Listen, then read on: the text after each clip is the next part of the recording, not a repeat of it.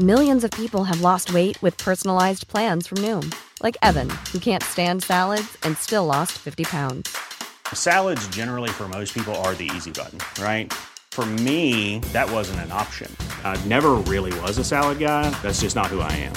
But Noom worked for me. Get your personalized plan today at Noom.com. Real Noom user compensated to provide their story. In four weeks, the typical Noom user can expect to lose one to two pounds per week. Individual results may vary.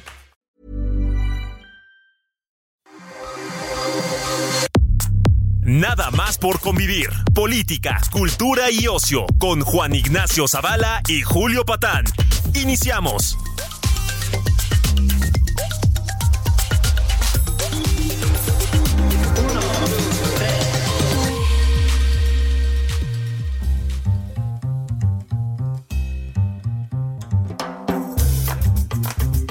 Bueno, ¿cómo están criaturas? ¿Cómo están las bendiciones, las sobrinas y los sobrinos de este espacio tan gustado de nada más por convivir?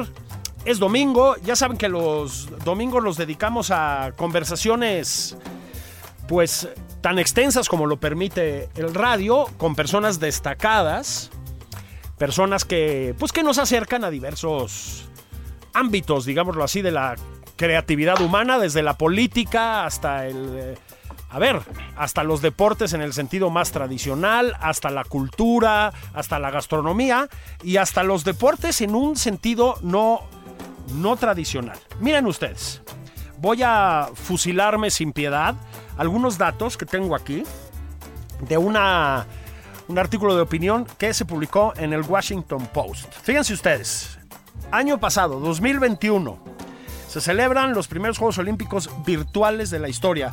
Ojo, eh, no, es un, eh, no es un título gratuito. Son aprobados por el Comité Olímpico Internacional. O sea, es una cosa absolutamente en forma. Otro dato. Ese mismo año, 2021, lo que se llama la gran final de Counter-Strike, que es un videojuego, esto fue en Suecia. 2.600.000 personas, 2.600.000 espectadores, números más, números menos. Bueno, si quieren, continuamos. Hay un fenómeno del que seguramente han oído hablar y del que seguramente no están, mm, pues digámoslo así, suficientemente informados, que es el de los llamados esports, ¿sí?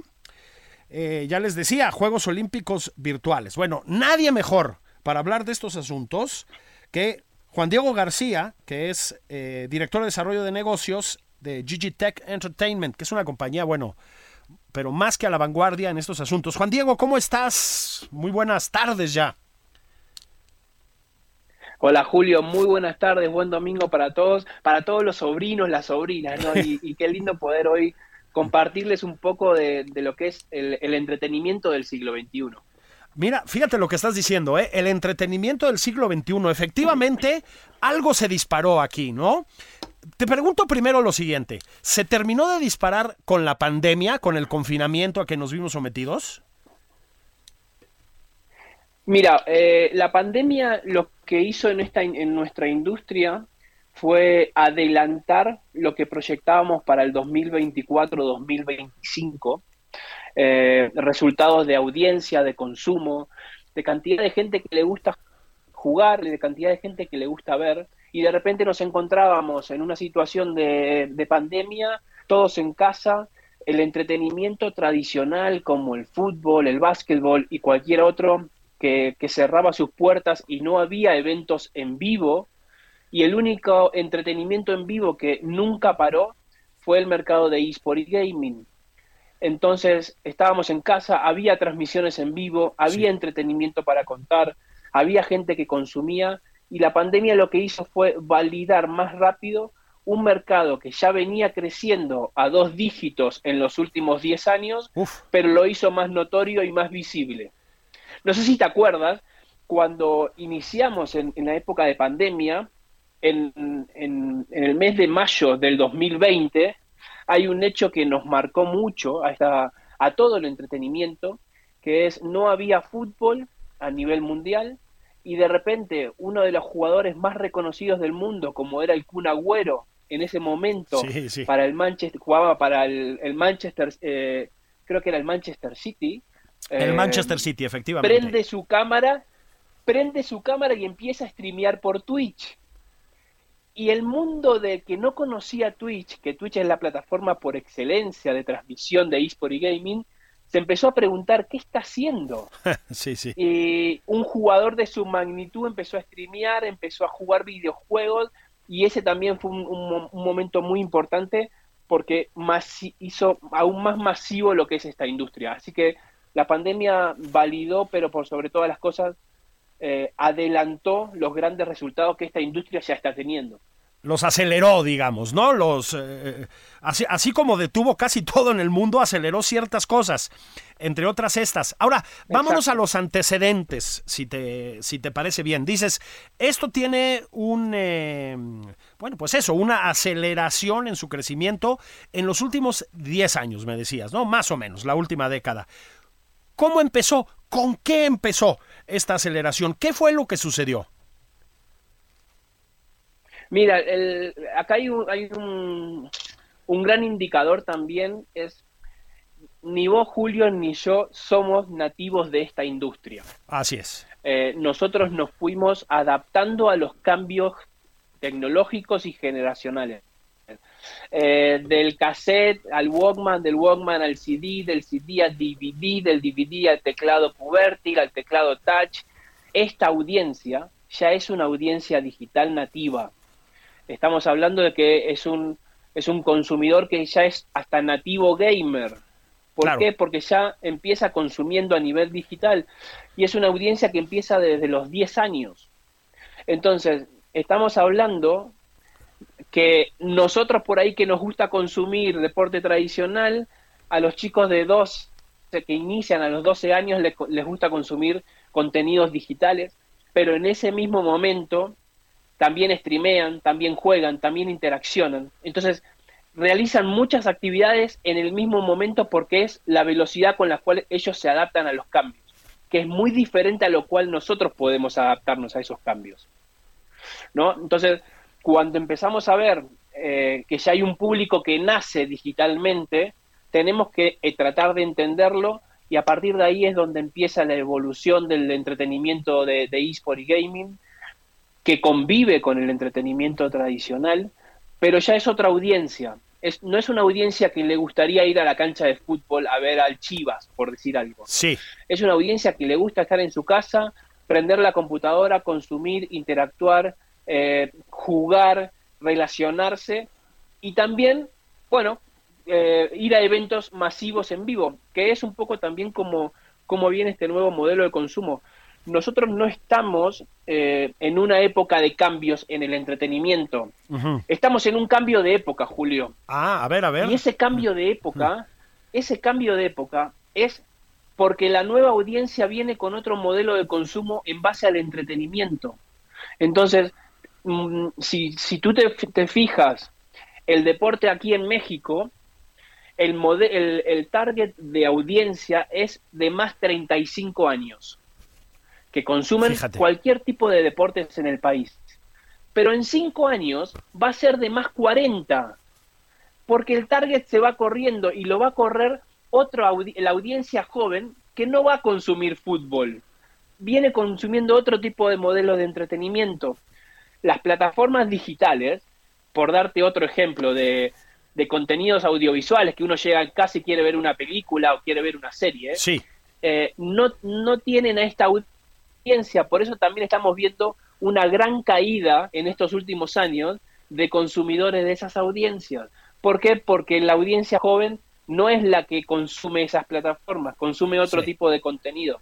Entonces, hay muchos indicadores que, que estamos teniendo y que la industria está teniendo de si queremos pensar en los próximos 10 o 15 años de consumidores, está en los jóvenes, no está en el segmento de más 40 o más 45. Claro. ¿no? Eh, entonces, es súper atractivo, pero estamos en un cambio de época y lo cual eso es lo, más atractivo para empezar a visualizar y a entender también. Fíjate que llegaste a un punto eh, interesante y, si uno tiene cierta edad tal vez un poco inquietante, ¿no? Decías eh, la, caída ah, en las pues en el número de personas que van a este tipo de plataformas, ¿no? Las plataformas de streaming donde ves tus series de televisión, tus películas y etcétera. A mí me sorprendió, lo confieso, otra vez, porque venimos del confinamiento, donde básicamente nos dedicábamos todos a trabajar desde casa y a subir de peso frente a algún tipo de pantalla viendo series y demás. Bueno, pues no. Es decir, hay un segmento muy importante de la humanidad que está en otras cosas. ¿Qué es lo que está buscando ese segmento? Digamos, una relación más interactiva con, eh, con lo que está en la pantalla. Mira, em, te voy a dar un ejemplo que me toca vivir a mí personalmente para que también luego lo podamos trasladar. Yo tengo una hija de tres años que se para frente a la pantalla de la tele, del televisor, y la, y la toca para ver si es touch. Fíjate. Y me mira y me dice, papá, no se mueve. Y uno tiene que entender diciendo, wow, ¿cómo van a venir eh, estas nuevas generaciones con todos estos nuevos avances de tecnología, ¿no? Entonces, estamos viviendo que es una audiencia muy audaz, es una audiencia más rápida en cuanto a captación de contenido, es una audiencia que le gusta interaccionar en muchos momentos y al mismo tiempo, es una audiencia que no le gusta que le impongan reglas, pero sí tiene que ir en, el buen camino y en la justa medida, y así es como viene ese modelo de consumo. Eh, porque por ahí para nosotros, y yo, Julio, me, siento también en, este, en esta parte, llegar a casa y prender eh, una de estas plataformas y quedarme viendo una película o una serie, sí. me gusta y la paso y la paso muy bien. Pero si yo veo al público joven, está completamente en otra sintonía, porque les gusta otro tipo de modelo de consumo. Y, eso también es un poco, es, es muy atractivo poder verlo, pero también entenderlo. Nosotros lo que no podemos hacer como, como padres, como educadores, como formadores, es oponernos a una realidad que nos va a pasar por arriba si nos ponemos de frente. Claro. Porque vienen con un modelo muy rápido de consumidor. Hay que tratar de entenderlo y, y en la buena medida y en el justo eh, modelo de consumo, bueno, permitirlo. Y, te doy otro ejemplo. Yo cuando era joven y, me, gustaba jugar mucho al básquetbol y me iba al club a, jugar con mis amigos, no estaba 10 horas jugando. Porque a la segunda hora venía mi papá y me decía, ponete a estudiar, Juan. Entonces, eh, en esto pasa exactamente igual.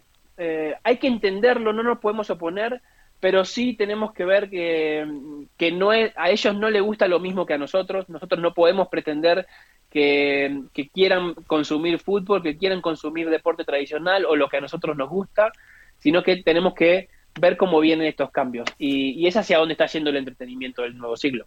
Oye, y dime, dime una cosa, dices, no van a consumir fútbol, básquetbol, gran deporte, efectivamente. Ahora, eh, no sé si tú tienes datos, información sobre esto. Más allá de que no se sientan a, otra vez, ¿no? Frente al televisor a ver el, eh, el partido de los Lakers o del River contra el Boca o lo que sea, este, más allá de eso, se contrapone, digamos, esta, pues esta cultura, ¿no? Este, esta cultura virtual, digamos, a la cultura más física del deporte. Es decir, ¿están dejando también de hacer ejercicio? ¿Tienes idea? No, no, ¿sabes qué? Y por ahí ese es uno de los grandes puntos en los cuales nosotros como eh, profesionales de esta industria tenemos que seguir educando. Y, como te mencionaba, todo en la justa medida.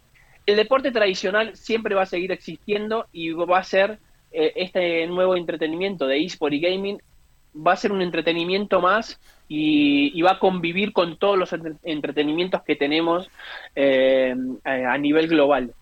Pero te doy este ejemplo, si uno quiere ser un jugador profesional de eSport o de videojuegos, sí tiene que tener un buen entrenamiento físico, porque si no, no aguanta seis horas sentado jugando al máximo nivel. Claro. Tiene que tener una buena alimentación, porque si no, no aguanta tanto tiempo. Tiene que estar bien de forma psicológica, porque hay, para, para ser un jugador de élite se, requiere las mismas características que un jugador profesional deporte. Eh, salvando las diferencias entre lo que requiere un deporte u otro, pero tiene que estar bien físicamente, buena alimentación, bien en la parte de, de psicología y psicomotricidad, etcétera, porque se está en un nivel de élite.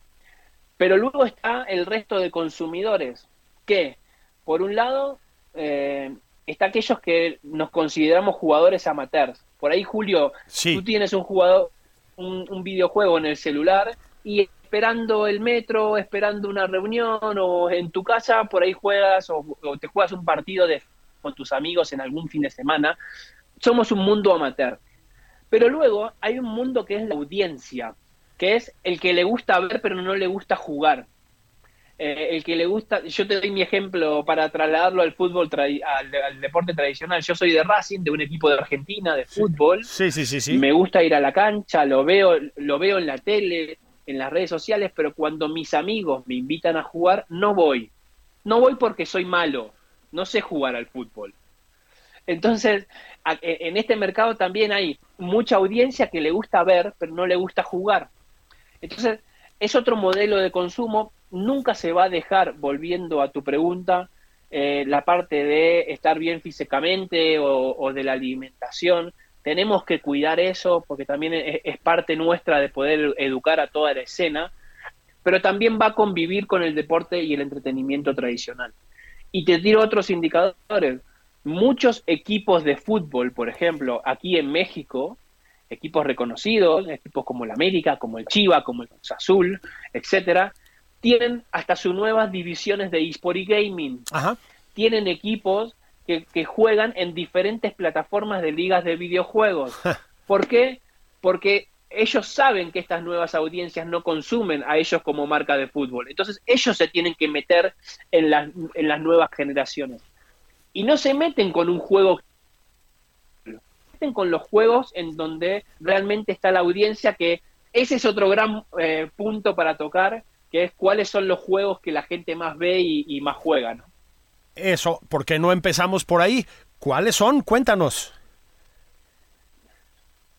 Mira, por ahí si nosotros eh, pensáramos eh, un juego muy que, que debería ser un FIFA por una cuestión lógica del fútbol y, y el FIFA no está ni siquiera en el top 10 de, ¿En serio? de videojuegos jugad- más jugados aquí en México. Correcto.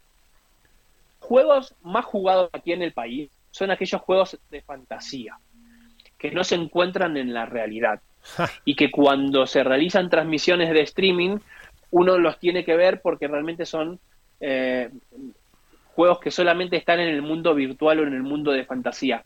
Y te doy un ejemplo. Si Julio tú jugaras con el Real Madrid al FIFA y yo con el Barcelona y jugáramos un- una partida y lo transmitimos por plataformas audiovisuales, no nos vería nadie, no nos consumiría nadie. Sí, sí. ¿Por qué? Porque ponen ESPN o ponen Fox y ponen Real Madrid-Barcelona, que es el, el de la realidad, ¿no? El que realmente a la gente le gusta ver. Esta audiencia consume en, en plataformas aquellos juegos de fantasía, juegos como League of Legends, Free Fire, Valorant, Wild Rift, Call of Duty, CSGO, como mencionabas en la introducción, que es uno de los también de los juegos más jugados del mundo y que mueven millones y millones de audiencia. Y, y son juegos para aquellas, eh, para la audiencia que hoy nos está escuchando, que son de diferentes dispositivos. En nosotros en el deporte tradicional tenemos el fútbol, el básquet, el vóley, la natación, el atletismo, deportes individuales, deportes en equipo, distintas disciplinas. En los esports y en el gaming tenemos juegos de PC, juegos de consola, juegos de mobile, Sí, sí. juegos en equipo, juegos individuales. Características muy pero de diferentes modelos de consumo, ¿no? Entonces, también es es interesante entenderlo. Eh, a mí me gusta el fútbol y no me gusta el rugby. Al que le gusta el rugby no juega, ¿no? Claro. Al que juega League of Legends no juega, no juega FIFA. El que juega un juego de teléfono no juega un juego de consola. Entonces, son múltiples audiencias de múltiples consumos y, y es un poco también como aquí en México y a nivel global los mayores juegos hoy son aquellos de fantasía, los que no nos encontramos en la realidad. Fíjate, que, que ahora que estamos a no muchos minutos de ir a una pequeña pausa, pero fíjate, ¿no? Esto también se, pues se hace un eco, me parece, a ver si estás de acuerdo, con lo que sucede, pues ahí sí en el contexto de las series de televisión, incluso de las películas, ¿no? Eh, hay una, pues hay un auge desde, por lo menos desde Game of Thrones, pero hay varios ejemplos más, de eso, ¿no? De la necesidad de habitar mundos de fantasía, mundos como muy ajenos, digamos, a la... voy, a, voy, a, voy a decir una aberración, a la realidad real que nos está rodeando, ¿no? Es decir, y, si quieres, casi con esto nos vamos a pausa y lo hablamos en la segunda parte. Em, estamos hablando de algo que va mucho más allá del hecho de jugar. Es decir, hay aquí historias que nos contamos, mundos que queremos habitar, pues casi voy a decir, dilemas éticos que queremos pensar. Es mucho más complejo que un simple juego, ¿no? Sin lugar a dudas, y es un, creo que es un lindo tema para tocar cuando volvamos de la pausa. Bueno, pues entonces mira, voy a hacer una pausa. Niñas, niños, quédense donde están. Estamos platicando de esports, pues de esos juegos que a lo mejor están jugando sus adolescentes o ya no tan adolescentes y que ustedes no entienden, no es queja para nada. Estoy platicando de todos estos asuntos y algunos más con Juan Diego García, que sí entiende de estos temas. Volvemos enseguida nada más por convivir. No se vayan.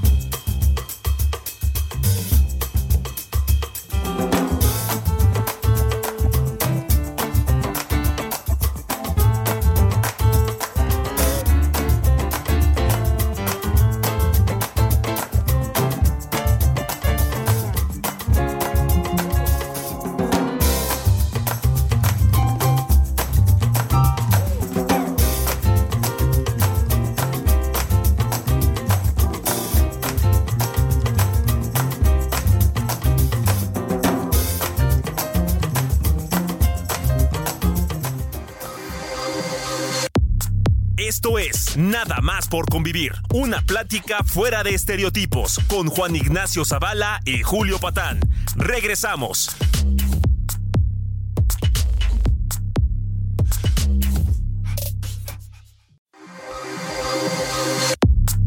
Ya estamos de regreso en Nada más por convivir. Aquí Juan Ignacio Zavala y Julio Patán.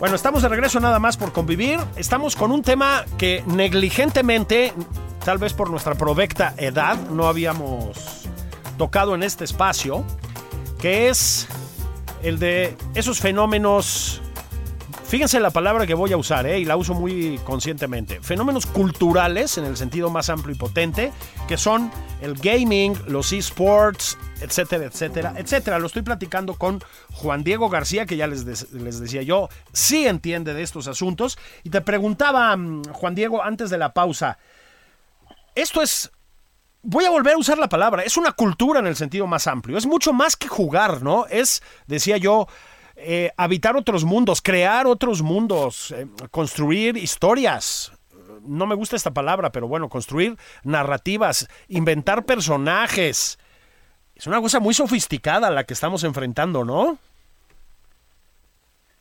Así es, Julio. Y, para ir respondiéndote un poco a, a la pregunta. Hey, it's Ryan Reynolds, and I'm here with Keith, co star of my upcoming film, If, only in theaters, May 17th. Do you want to tell people the big news? All right, I'll do it. Sign up now and you'll get unlimited for $15 a month in six months of Paramount Plus Essential Plan on us. Mintmobile.com slash switch. Upfront payment of $45 equivalent to $15 per month. Unlimited over 40 gigabytes per month. Face lower speeds. Videos at 480p. Active Mint customers by 531.24 get six months of Paramount Plus Essential Plan. Auto renews after six months. Offer ends May 31st, 2024. Separate Paramount Plus registration required. Terms and conditions apply if rated PG. Eh, como mencionabas, por ejemplo, Juego de Tronos, Game of Thrones y, y, todo esta, este mundo de la generación de personajes, la generación de el famoso, por ahí para muchos, hoy estamos escuchando la palabra metaverso. Eso. Y, que cada uno pueda tener un, un avatar y un personaje y vivir en un mundo virtual, eh, en, el, en, un mundo del entretenimiento.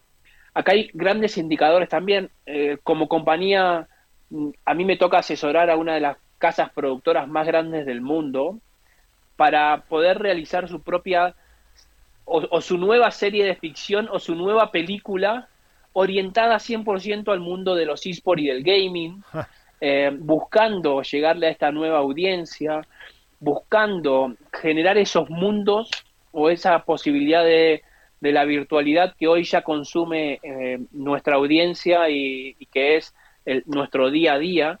Y, y, uno ahí empieza a ver cómo también la, las grandes casas productoras necesitan contenidos más atractivos pensando en el público joven, ¿no? Pensando que sí es un fenómeno cultural, sí también, como lo mencionábamos antes, estamos en, una, en un cambio de época en el entretenimiento y a nivel, a nivel global, y México no es la excepción. México es el país número uno del mundo en el mercado de habla hispana en nuestra industria. Ah. Luego viene España y luego viene Argentina, Ah. lo cual Ah, ah. con eso empezamos a dimensionar lo que es el mercado aquí en el país. Más de 60 millones de, de, de- de personas se consideran gamers en México. Así que empecemos también a ver cómo, cómo podemos dimensionarlo. Y sí es un fenómeno, pero también ella es parte de una industria en donde, sin lugar a dudas, eh, en los próximos cinco años va a crecer más rápido que en los últimos diez y, tenemos que estar preparados para ello, ¿no? Por eso también muchos de la industria del entretenimiento tratan de llegarle a esta audiencia y tratan de buscar contenidos para generar e- ese, esa virtualidad, para generar ese, esa cultura de relacionamiento con este mercado, lo cual eh, tenemos que conocerlo y, y- y no podemos hacerle caso omiso, que es un poco también eh, lo que nosotros tenemos que seguir educando a toda la sociedad para que conozca, ¿no? Por sobre todas las cosas. Claro, porque de- fíjate, decías en eh, la primera parte de este programa, nos decías, a ver, ojo, ¿eh? Para desempeñarte como es debido en los esports, pues tienes que tener condición física, tienes que estar fuerte, tienes que estar sano, tienes que estar bien alimentado, o sea, tiene una exigencia física. Bueno, tal vez sería momento de recordar que también tiene una exigencia mental.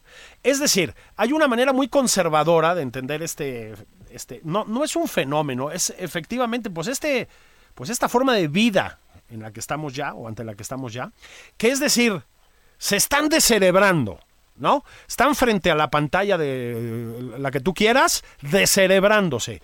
Bueno, no. Están usando la imaginación, están resolviendo asuntos. También juega el cerebro, que no se nos olvide, ¿no? Sí, y sabes qué, también para poder seguir dando más información, los videojuegos y el gaming, cuando uno lo menciona, lo, un- lo primero que relaciona es están frente a la computadora, frente al celular o frente al monitor jugando, y la industria es mucho más grande que, que ese preconcepto. Eh, la industria también mueve a editores de música, de videojuegos, editores de videojuegos, generadores de contenido en, en lo que son los mundos virtuales. Gran cantidad de, de eslabones que generan muchísimo trabajo también y que es también la- las oportunidades del nuevo siglo para, para este nuevo entretenimiento. Y no es solamente alguien que está jugando frente a un monitor o a una pantalla. Por supuesto. Eh, por supuesto, tenemos que, como lo mencionábamos, tenemos que educarlo para que sea de buena forma, que sea en, en- en- en buena medida, pero tenemos que tratar de entender que hay otro modelo de sociabilización eh, y, que nosotros por ahí no lo entendemos, pero los jóvenes ya vienen con ese con esa educación incorporada. Y, y te, doy un ejemplo que a mí me pasa también de, forma muy cercana uno de, mis grandes amigos tiene hijos que juegan y de repente cuando eh, entra en las habitaciones se entera que sus hijos están hablando otro idioma y en ningún momento aprendieron ese idioma. Pero lo fueron aprendiendo mientras jugaban con, otras, con otros compañeros Fíjate. de otros lados del mundo. Porque el modelo de sociabilización y de aprendizaje es mucho más rápido del que nosotros estábamos acostumbrados cuando teníamos su edad. Entonces, también eso son momentos importantes que tenemos que conocerlos y que tenemos que tratar de educar de buena forma que es parte también de, lo que es esta industria. Claro, por supuesto, como en cualquier otro ámbito de la vida, además, ¿no? Ahora, eh, volvamos un poquito primero al tema de México, pero sobre todo en contraste con el resto del mundo. Decías, México está a la vanguardia, es la vanguardia en el mercado de habla eh, hispana, ¿no? Eh, me sorprendió escuchar que por encima de España y todavía un poco más por encima de Argentina. Ahora, ¿cómo estamos en relación al resto del mundo? O lo planteo en otros términos. En el, em, artículo que publicaste en el Washington Post, con el que empecé este programa, hablabas de, vaya, del alucinante desarrollo que tiene en ese sentido Corea y China. Decías, Japón está haciendo un esfuerzo por ponerse en ese nivel. ¿Dónde está la vanguardia, vanguardia en el mundo? ¿Ahí? En Corea, en China, en Corea del Sur, por supuesto, en China? El mercado por excelencia hoy de esta industria es el mercado asiático eh, y, que además le sacan 5 a 10 años a lo que es el mercado hispanohablante. Nosotros venimos detrás de las grandes potencias, Asia y Estados Unidos son los que marcan el camino en esta industria, eh, porque ya lo vienen trabajando hace muchos años, porque los avances tecnológicos en esos países van mucho más rápido de a lo que nosotros nos llega en, esta etapa de, nuestra industria, pero Asia, Estados Unidos, en una tercera medida Europa, junto con Brasil, eh, son mercados que están en el, lo que nosotros llamamos en el tier 1 o en el nivel 1. Luego viene América Latina. América Latina viene 5 años a 10 años, dependiendo del país, por debajo de las grandes potencias. México es el número uno en el mercado hispanohablante, pero así todo tenemos una gran oportunidad. Esa oportunidad nos la marca de poder aprender de las grandes potencias los aciertos y los desaciertos de esta industria. Y, y por ende nos da una proyección de crecimiento mucho más rápido de lo que también tuvieron estas grandes potencias si aprendemos de todos estos buenos y malos aciertos que tuvieron en, todo este camino.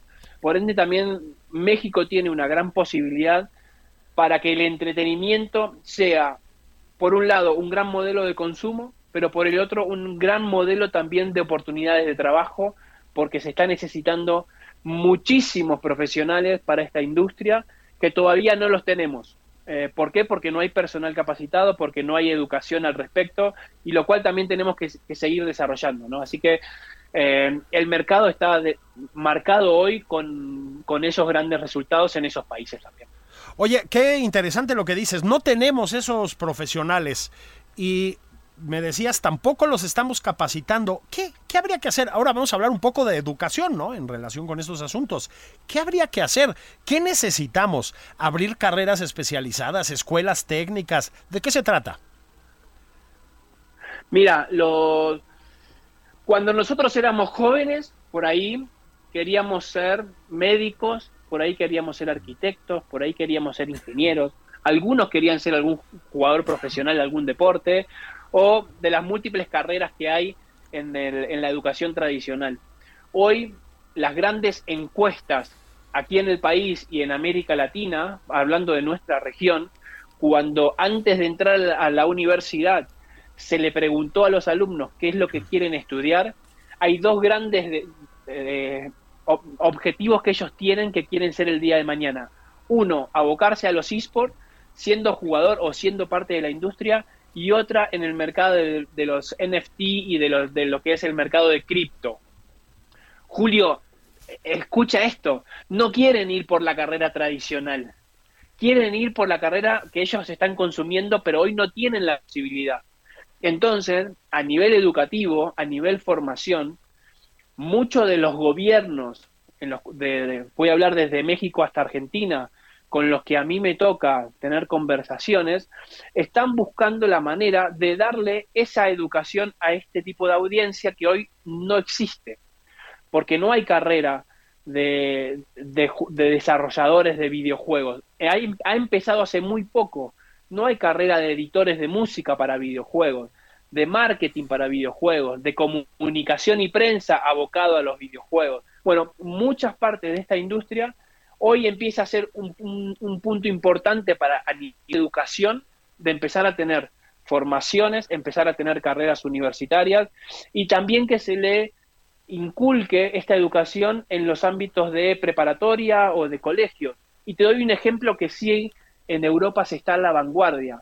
En España, eh, en lo que sería la preparatoria eh, previo a la secundaria, los colegios, las escuelas, tienen carreras de enseñanza a través de los videojuegos. ¿Cómo ah. aprendo literatura a través de, de Minecraft?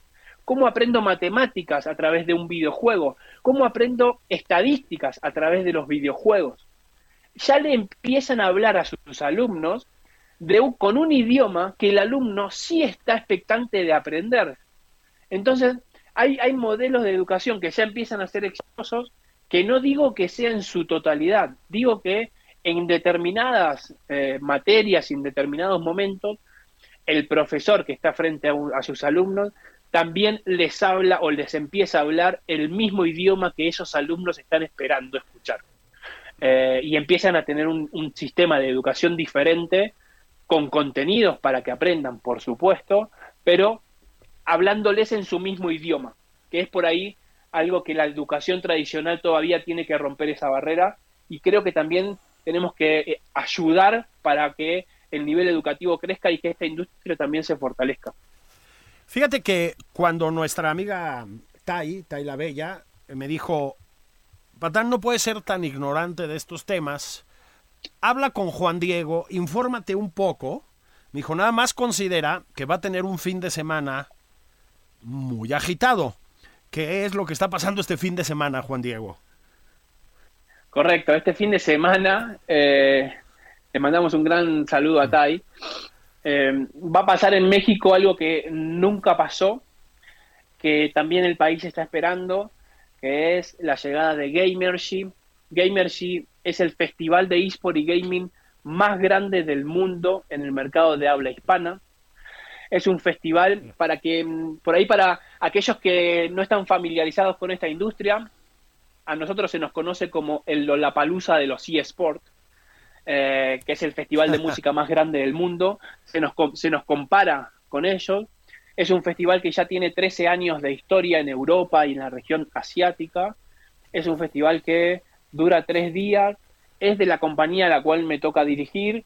Y, en Madrid, para darles una idea a todos aquellos que están escuchando en este domingo, eh, lleva unas 60.000 personas por día. Y que el festival inició en este 2022 su primer Gamer Latam Tour, que empezó en Buenos Aires, Argentina, el pasado mes de abril. Más de 55 mil personas lo vivieron. Un gran éxito tuvo la primera parada y, la segunda es aquí en Ciudad de México. Este que está ocurriendo este fin de semana. Eh, este domingo es el, cierre del festival y mm, va a tener un festival de entretenimiento. Un festival en donde eh, la gente, los, chicos, las chicas vienen a jugar. No somos un festival de industria, somos un festival 100% de entretenimiento. Vienen a jugar en comunidades, juegos de consola, juegos de PC, juegos de mobile, simuladores de Fórmula 1. Vincularse con los más de 15 equipos de México que tienen millones y millones de audiencia, equipos que juegan ligas profesionales de muchos videojuegos hay muchísimas marcas que estuvieron interaccionando y generando mucho contenido. Tuvimos la final de League of Legends de la Liga Latina, que Julio es como si te dijera, pasó en México la final de la Copa América de Fútbol. En un estadio de más de 10.000 personas que se generó, que se generó en Expo Santa Fe. Tuvimos eh, este domingo, tenemos un recital de, de grandes músicos de, México que también interaccionamos con lo que es el entretenimiento de la música con esta audiencia.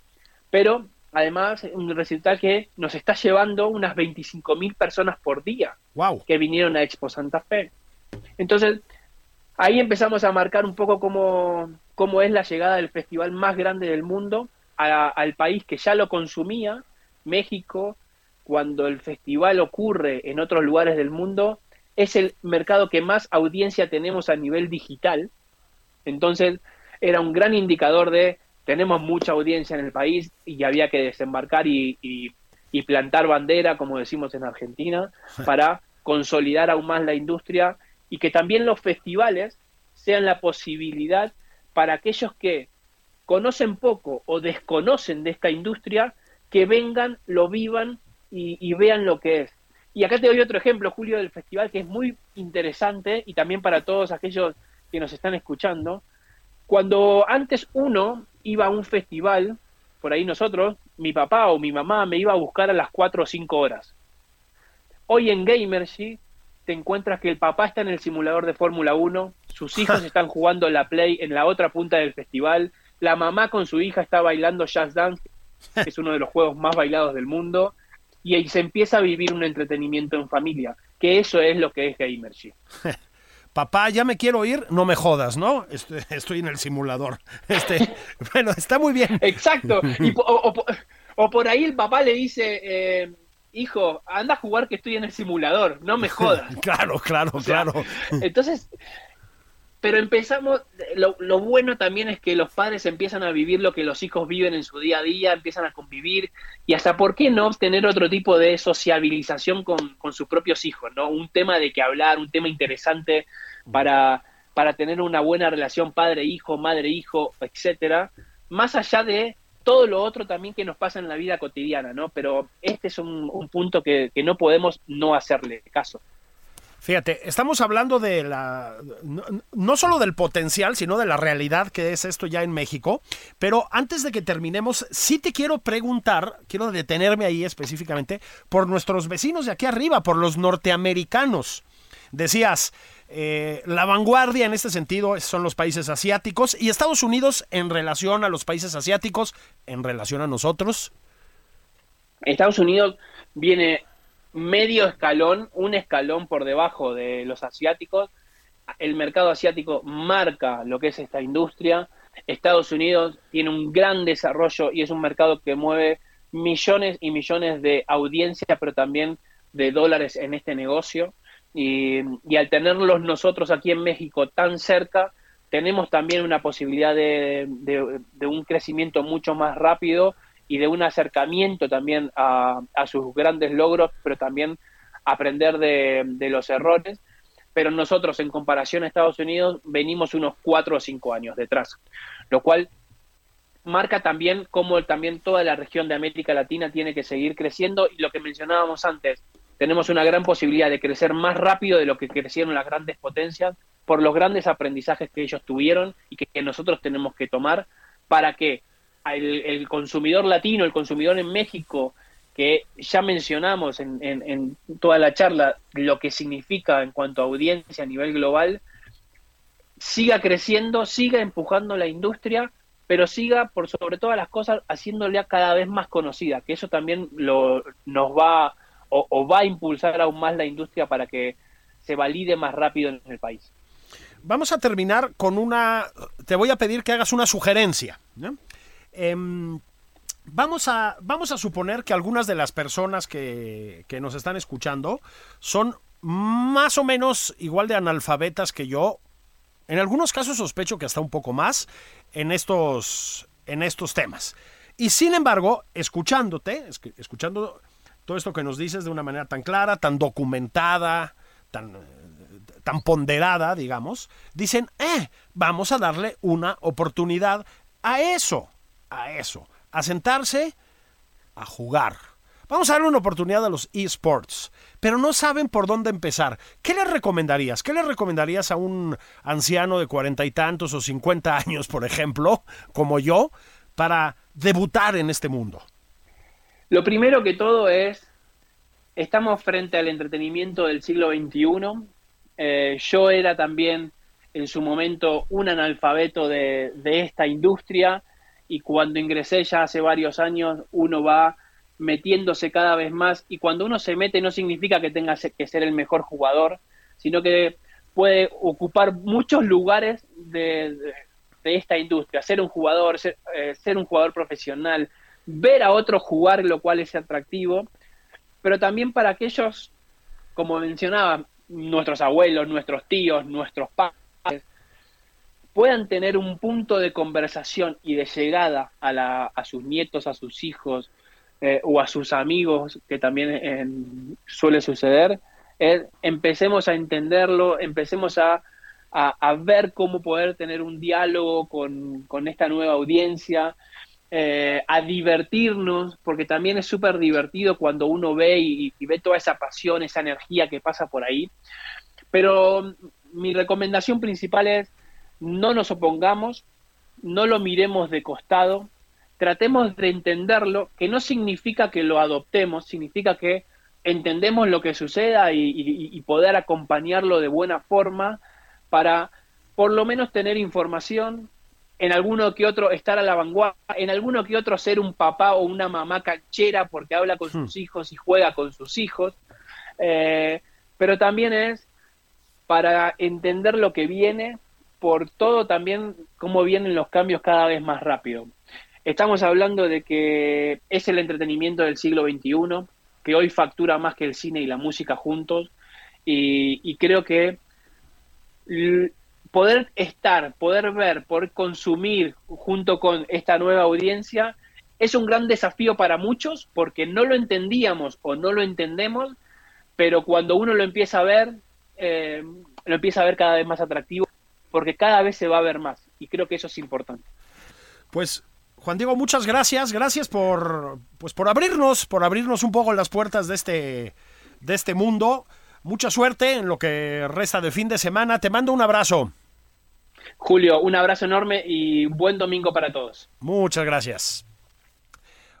Bueno, pues platiqué con Juan Diego García, ya les decía, director de desarrollo de, de negocios de Gigi Tech Entertainment. Estábamos hablando de esports, de eso que se llama el gaming, de los videojuegos, pues de esas cosas raras que hacen los jóvenes de su casa y que luego de nuestras casas y que luego no entendemos como deberíamos. México está muy movido en ese sentido, entonces échense, échense una buceada en estos mundos en cuanto puedan. Yo creo que no se van a arrepentir. Yo voy a tratar de hacer lo propio. De momento es domingo, es casi la una de la tarde. Y si ustedes no tienen una cerveza muy fría en la mano, un tequila tal vez, doble, para aguantar el lunes que viene, es que ya se tardaron. Un abrazo, esto fue nada más por convivir. Yo soy Julio Patán. Nos escuchamos el sábado. Adiós.